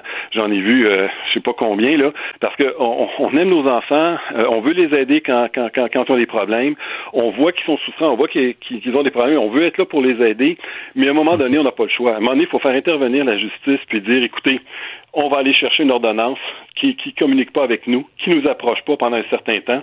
Et là, la société peut faire ça. C'est possible d'obtenir ces ordonnances-là euh, et pendant, mettons, six mois, le temps qu'ils se remettent de ces problèmes, parce qu'on veut aider nos enfants, mais à un moment donné, il y a une limite, puis on les aide plus non plus. Les enfants se fient sur nous souvent. On n'en a pas parlé, mhm. mais souvent, ils vont aller voir leurs parents parce qu'ils veulent de l'argent, ils vont les menacer pour avoir de l'argent. Là, ça devient encore plus explosif. Fait que oui, faut, là, il faut, intervenir des mécanismes de la société, pas médicaux, mais qui interdisent de, de, les approcher, de communiquer avec eux. Et s'ils approchent et communiquent, il faut les faire arrêter. Euh, c'est souvent ça qui va, leur, qui va les, les, réveiller pour leur dire, faut que j'arrête, je suis rendu trop loin. Mhm. Oui, c'est très déchirant. En tout cas, merci d'en avoir parlé. On a peut-être des pistes de solutions. Merci, docteur Chamberlain. Bonne journée. Au revoir. Bye bye. La Banque Q est reconnue pour faire valoir vos avoirs sans vous les prendre.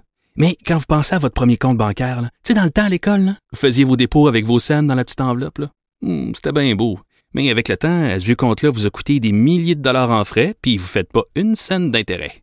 Avec la Banque Q, vous obtenez des intérêts élevés et aucun frais sur vos services bancaires courants. Autrement dit, ça fait pas mal plus de scènes dans votre enveloppe, ça. Banque Q. Faites valoir vos avoirs. Visitez banqueq.ca pour en savoir plus. Déclarez-vous solennellement de dire la vérité, toute la vérité et juste la vérité. De 9 à 11. Avocat à la barre. Avec François-David Bernier. Hier, euh, c'était le branle-bas de combat. On attendait la conférence de presse de Jean-François Roberge, ministre de l'Éducation. C'est quoi le plan de match? Euh, là, c'est la, procédure d'entrée parce que ce sera une entrée assez particulière. On apprend que, bon, des masques sont obligatoires à l'école pour les élèves euh, à partir de la quatrième année. Ce que j'ai compris dans ma tête, ça fait à peu près dix ans. Et, autour. ouais, autour. Et donc, il y a tout il y, aura certainement des, contestations anti-masques. Euh, comment ça va fonctionner cette rentrée-là? Et il y a des droits que parce qu'il y a des, élèves qui iront pas à l'école, puisqu'on sait que la loi sur la protection de la jeunesse oblige les parents en temps normal d'envoyer leur enfant à l'école, mais là, c'est comme suspendu parce qu'il y en a qui peuvent apprendre à la maison. Tout qu'un bon biais juridique, Maître Boily qui est avec moi, que vous reconnaissez, oui, euh, effectivement. Mais là, le ministre, je pense qu'il s'en est bien sorti. J'ai pris l'entrevue qu'il a donnée ce matin à Caroline Saint-Hilaire. Euh, on peut pas tout prévoir. Hein? On sait, on le dit depuis le début de la pandémie, c'est nouveau. On essaie de s'adapter. Là, on voit des, des cris, là, les gens de l'opposition font leur travail, puis ils disent, ben là, le rattrapage, on va faire quoi? Puis là, les, les, gens qui veulent pas mettre les masques, on va faire quoi, etc. C'est simple. La loi s'applique pour tout le monde. On a fait des exceptions. On a dit les enfants de quatrième année et moins, donc 10 ans et moins, eux seront pas parce que euh, tu peux avoir euh, tu peux être en cinquième année puis avoir 10 ans. Donc on dit on donne des années, on n'a pas donné l'âge, mais on sait que par exemple le transport, transport scolaire. Bon, mais c'est comme le transport en commun. Les enfants vont devoir porter des masques. Euh, là, ce qu'on dit, c'est qu'on dit que les enfants qui sont moins à risque, donc en bas de 10 ans, donc quatrième année et moins, bon, eux n'ont pas ces obligations-là, non pas parce que ils sont pas, euh, sont pas, ils peuvent pas attraper le virus, mais ils sont moins à risque. Alors, on y va avec des moyennes. Écoutez, depuis le début, vous savez, hier, on a discuté, là, de, bon, il y en a qui ils faisaient des menaces au docteur Arruda, en disant, ah, ben là, tu disais de pas mettre de masque au mois d'avril. Juste les fous qui changent pas d'idée. Le ministre de l'Éducation aussi, il pas bête. Et puis, le gouvernement fait son possible là-dedans. Ce qu'on a annoncé hier, puis ce qu'on a répété aujourd'hui encore, c'est dire aux, gens, puis au milieu de l'éducation, bon, on avait peut-être prévu même faire des bulles dans des classes, dire bon ben là vous êtes en groupe de quatre, vous êtes en groupe de six. C'est pas ce qu'on a retenu. Hein? Euh, puis vous savez, le droit puis la santé, c'est pas des c'est pas des, des sciences absolues.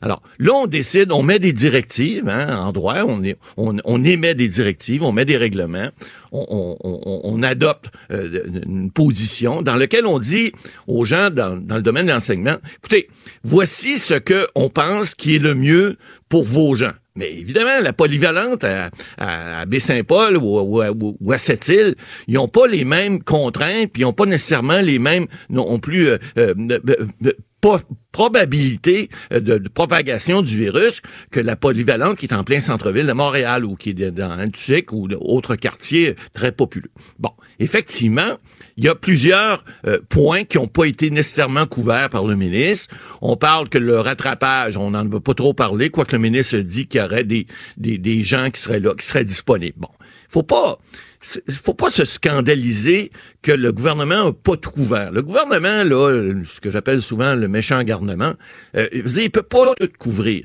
Il fait, et, les lois et les règlements sont là pour ça, sont là pour essayer d'encadrer autant que possible une situation qui est une situation qui est spéciale, on en convient, là, depuis six mois, là. On dit, bon, on fait des choses pour essayer de, on peut critiquer, on peut dire bon ben là euh, les gens par exemple, je prenais le ministre ce matin puis je tout à fait d'accord avec. Il disait, écoutez, là, là, là dites-nous pas, euh, vous n'êtes pas d'accord avec le port du masque, fait que votre enfant va aller à l'école, puis il, ne portera pas de masque. Non, non, non, non, c'est une obligation maintenant. Alors, vous, avez une tenue vestimentaire qui, qui est réglementaire à l'école. On ne fait pas arriver à l'école tout croche, puis euh, euh, pas habillé, puis etc. donc, ça, le, port du masque, il est obligatoire. Bon, on a vu qu'on a, on, bon, on a fait différemment que les autres provinces parce que on, va probablement s'ajuster en cours de route.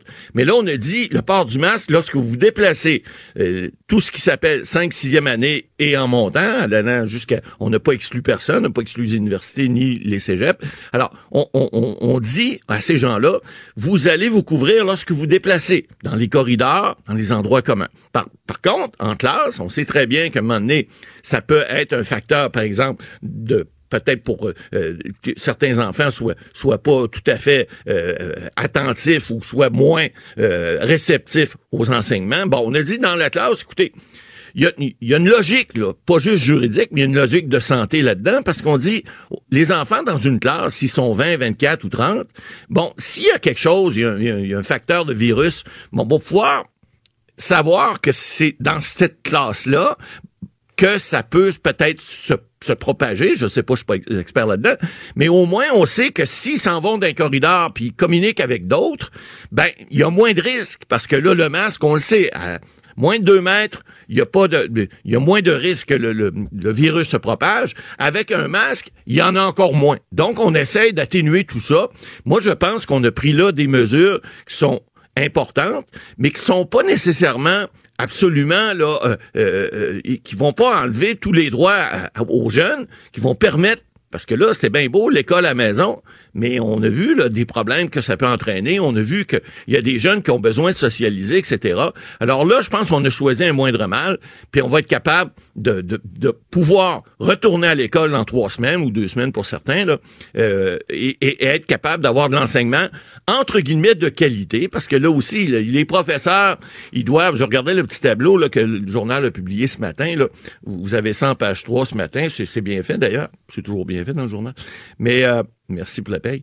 Euh, je veux dire que là, vous avez là, c'est- assez simple à comprendre. Si vos enfants vont en cafétéria, ben ils vont devoir mettre les masques pour se déplacer. Pas pour manger, évidemment. Mais là, on dit, mêlez-vous pas, essayez de rester dans les mêmes groupes. C'est des.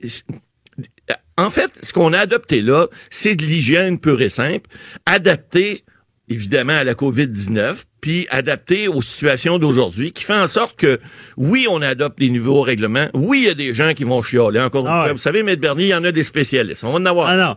Bon, ben, Maître Bolly, c'est quoi le problème? Il n'y en a pas. À vous entendre, ça va bien? Ben, il y en a pas. Pourquoi a- on parle de ça, là, matin?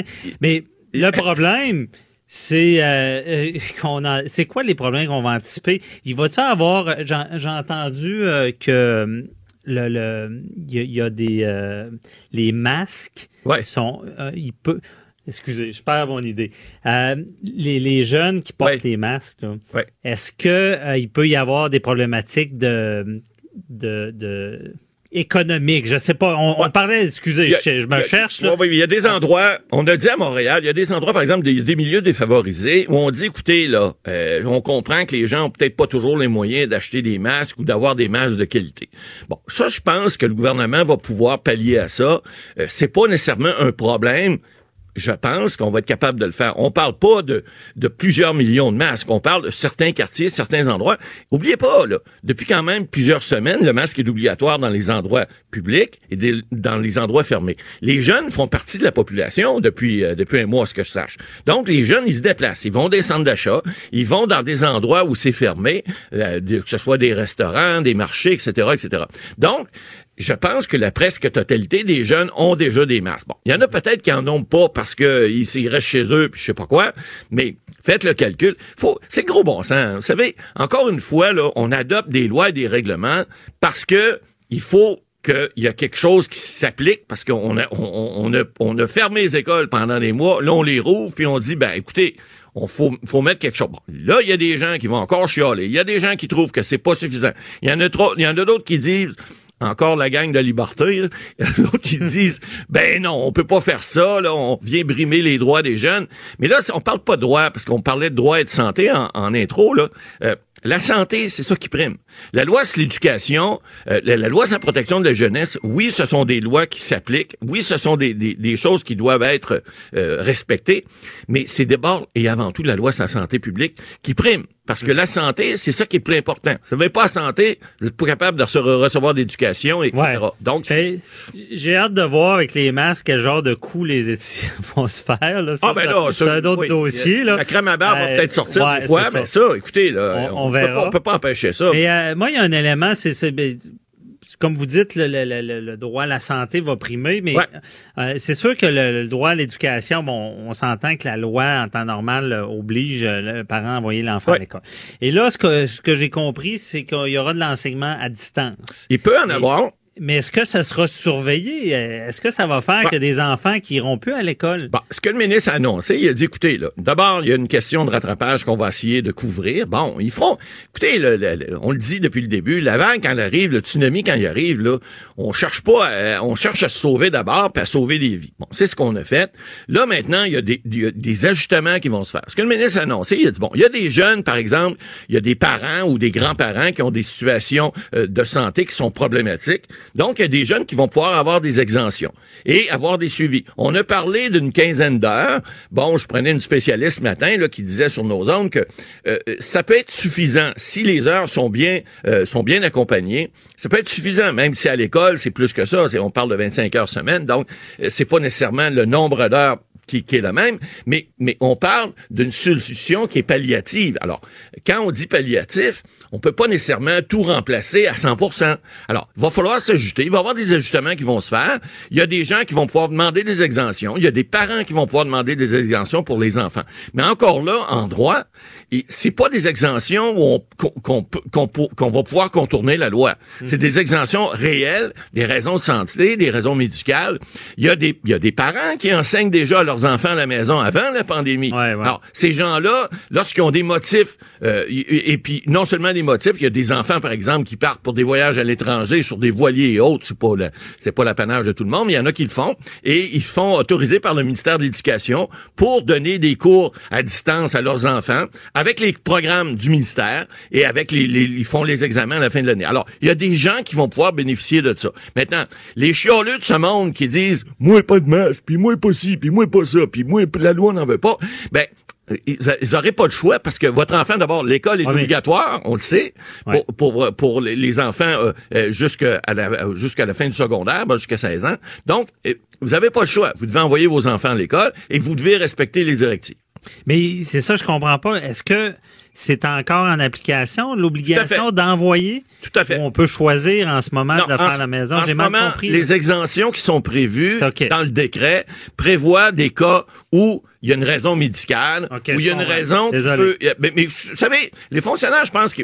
Encore là, une question de gros bon sens. Les fonctionnaires vont être larges dans l'application. Vous savez, une loi puis un règlement, M. Bernier, il y en a qui l'interprètent strictement, d'autres largement. Mhm. Alors, je pense que dans ce cas-ci, ça va être large et permettre à des gens qui, bon, ont des motifs des fois qui peuvent être un peu plus ou moins nébuleux, euh, de dire, ben là, écoutez, dans un cas comme celui-là, vous voulez pas envoyer votre enfant, il semble que votre motif n'est pas nécessairement acceptable vis-à-vis la loi, mais vous savez, on est permissif, donc on vous permet de le faire. Alors, ils pourraient obtenir ces exemptions-là. Évidemment, il faudra qu'ils démontrent qu'ils sont capables de leur donner un enseignement suffisant à distance. Et ça, ben, la loi va continuer à s'appliquer. Alors, Ah il y ouais. aura pas de, il y aura pas de passe-droit nécessairement. une chose est certaine, on devrait assister à des contestations Ah, il va en avoir, c'est clair. Des, des titlins qui vont vouloir contester, qui veulent toujours contester, il va toujours en avoir.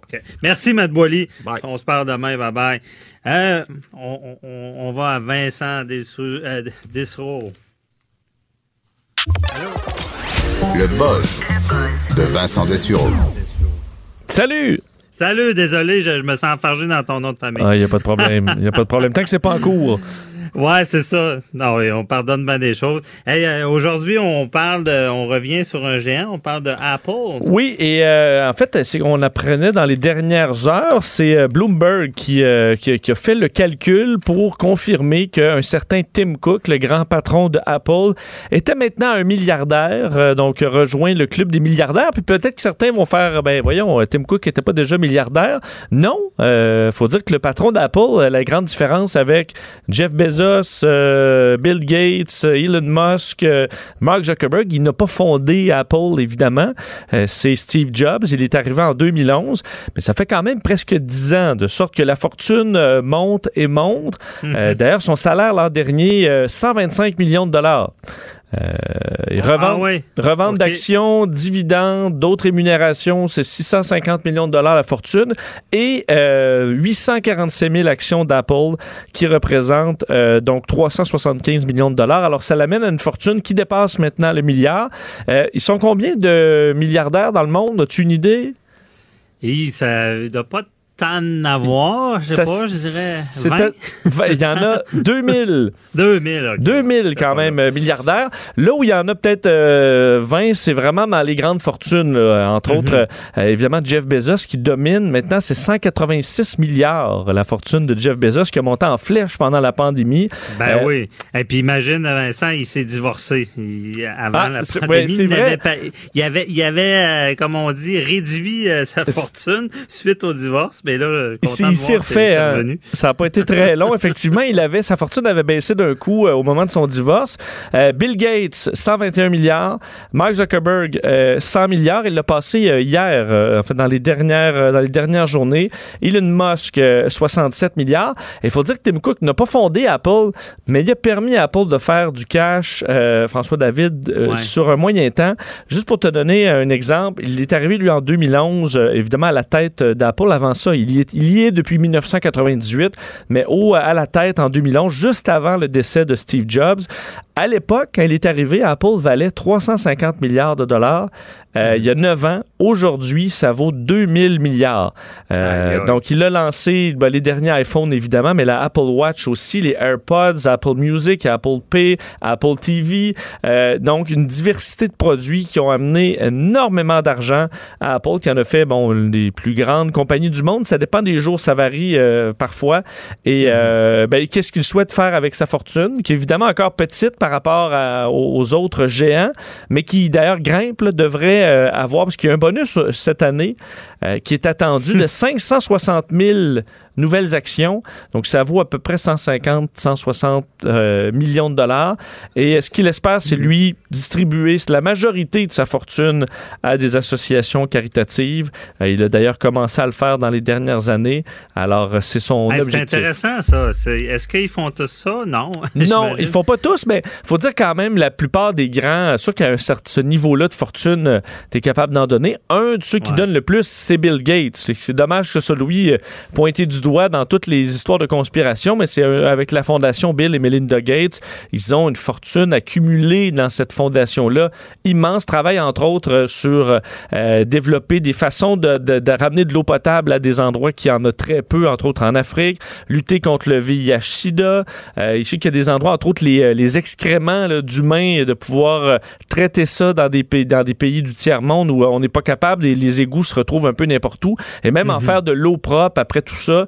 Donc, on travaille sur, euh, sur un paquet de projets euh, intéressants. Euh, et, mais ça doit quand même, tu sais, quand tu si as 100 milliards, François David, tu, faire des bonnes ben. actions, ça doit te faire sentir bien. Après ça, tu te retournes sur ton immense yacht qui vaut 100 millions, puis tu, te portes, tu te portes un peu mieux. Ben, d'où l'expression, il y en a qui ont plus peur de la fin du monde que de la fin du mois.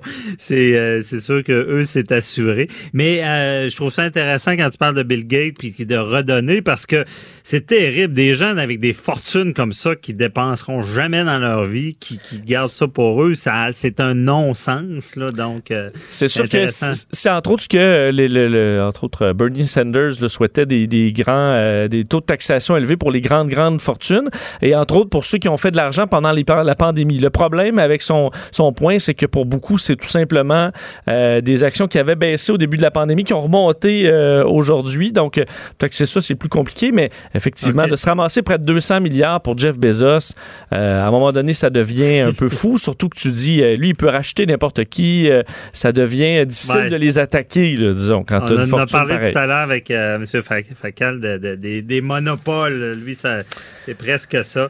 Tu voulais nous parler aussi des techniques pour mieux apprendre. Oui, parce qu'on parlait hier de retour à l'école, évidemment. Alors, les jeunes qui vont avoir même un peu de rattrapage à faire, hein. j'ai des professeurs qui vont donner probablement un bon dans le premier mois pour reprendre euh, euh, ce, qui, a été perdu pendant l'été et aussi pendant la, pandémie.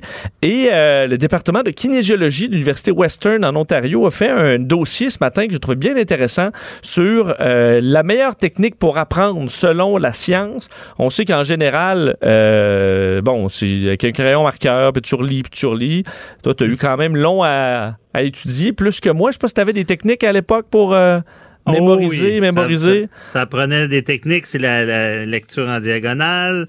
Euh, nous, quand on lit des jugements de la Cour suprême, il faut oh, que tu lises à l'inverse. Tu pars tout le temps de la fin, tu regardes les conclusions, et là, y a, on a des petits secrets d'aller lire les, les, bons résumés. tu es capable de sauter un peu les, euh, les bouts qui, qui, euh, qui, sont moins pertinents pour te concentrer sur l'essentiel. Euh, et donc, ce qu'eux proposent, c'est ce qu'on appelle le, le, le, le, réapprentissage successif. Donc, plutôt que les bonnes vieilles techniques ou le bourrage de crâne, par exemple, on dit ceux qui utilisent cette technique-là en moyenne 12% plus en moyenne donc, au lieu d'avoir 80, ils ont 92. Ça fait quand même toute une différence. Euh, c'est des études qui ont été faites entre des, bon, des, des, groupes tests et tout ça. Donc, ce que ça veut dire, au lieu d'étudier 5 heures, étudier 5 fois une heure, parce que le cerveau ayant une capacité de rétention, le, bourrage de crâne, c'est confirmé, ah ça fonctionne quand tu es dans le trouble. Le problème, c'est que le lendemain, tu as presque tout oublié, ou du moins 2-3 jours après. Euh, et surtout, donc, pour ceux, euh, cette technique-là qui est efficace, surtout pour ceux qui ont des, des bas scores et ceux qui qui veulent garder l'information en tête. Il y a des examens où tu dis ça, là, je fais de mes maths 436 au euh, secondaire, je retoucherai jamais à ça, je peux me bourrer le crâne, puis après ça, ça disparaît. Par exemple, dans mes cours de pilote, ben, j'aimerais ça m'en souvenir de, de, de, mes procédures d'urgence le jour où j'ai un problème. Et Eh bien là, c'est vraiment le fait de réapprendre euh, le plus souvent plutôt que d'un coup intense. Alors, on dit, on apprend quelque chose, la mémoire va s'effacer. Et lorsqu'elle est à peu près à demi effacée, là, donc espacée ces, euh, ces, ces périodes d'études, ben là, on réapprend. Et à force de faire ça, ben là, le signal dans le cerveau va se faire de plus en plus solide et passer de la mémoire à court terme à la mémoire à long terme. Alors, étudier une heure par jour, c'est beaucoup mieux que, bon, cinq heures dans, dans la semaine avec des, euh, des cartes pour euh, réapprendre euh, et ramener ça le plus souvent possible. Et ensuite, ceux tu sais, ben là, tu les enlèves, tu te concentres sur ce que tu sais pas. Ah Non, mais c'est très intéressant. Moi, je disais ça à des gens qui se faisaient euh, éliminer de la faculté. Il faut apprendre à apprendre, avoir des techniques comme ça. C'est très intéressant. Merci beaucoup, Vincent. On t'écoute tout à l'heure euh, à 13h. On a, il y a un sujet qu'on n'a pas eu le temps. Là, la fausse information peuvent tuer. Je trouve ça intéressant. Je vais en parler dans l'émission, entre autres, les, les pays où il y a le plus de désinformation par rapport à la COVID. Je vais en parler à 13h. Ah, très intéressant. On t'écoute. Euh, donc, euh, c'est tout pour aujourd'hui. Euh, merci beaucoup à, toute l'équipe. Joanie Henry, Alexandre Moranville en régie, à la recherche, Marie-Pierre Caillé. Et on, nous, on va se retrouver demain pour une autre bonne émission d'actualité générale et judiciaire aussi. Donc, merci. À demain. Bye bye. Cube Radio.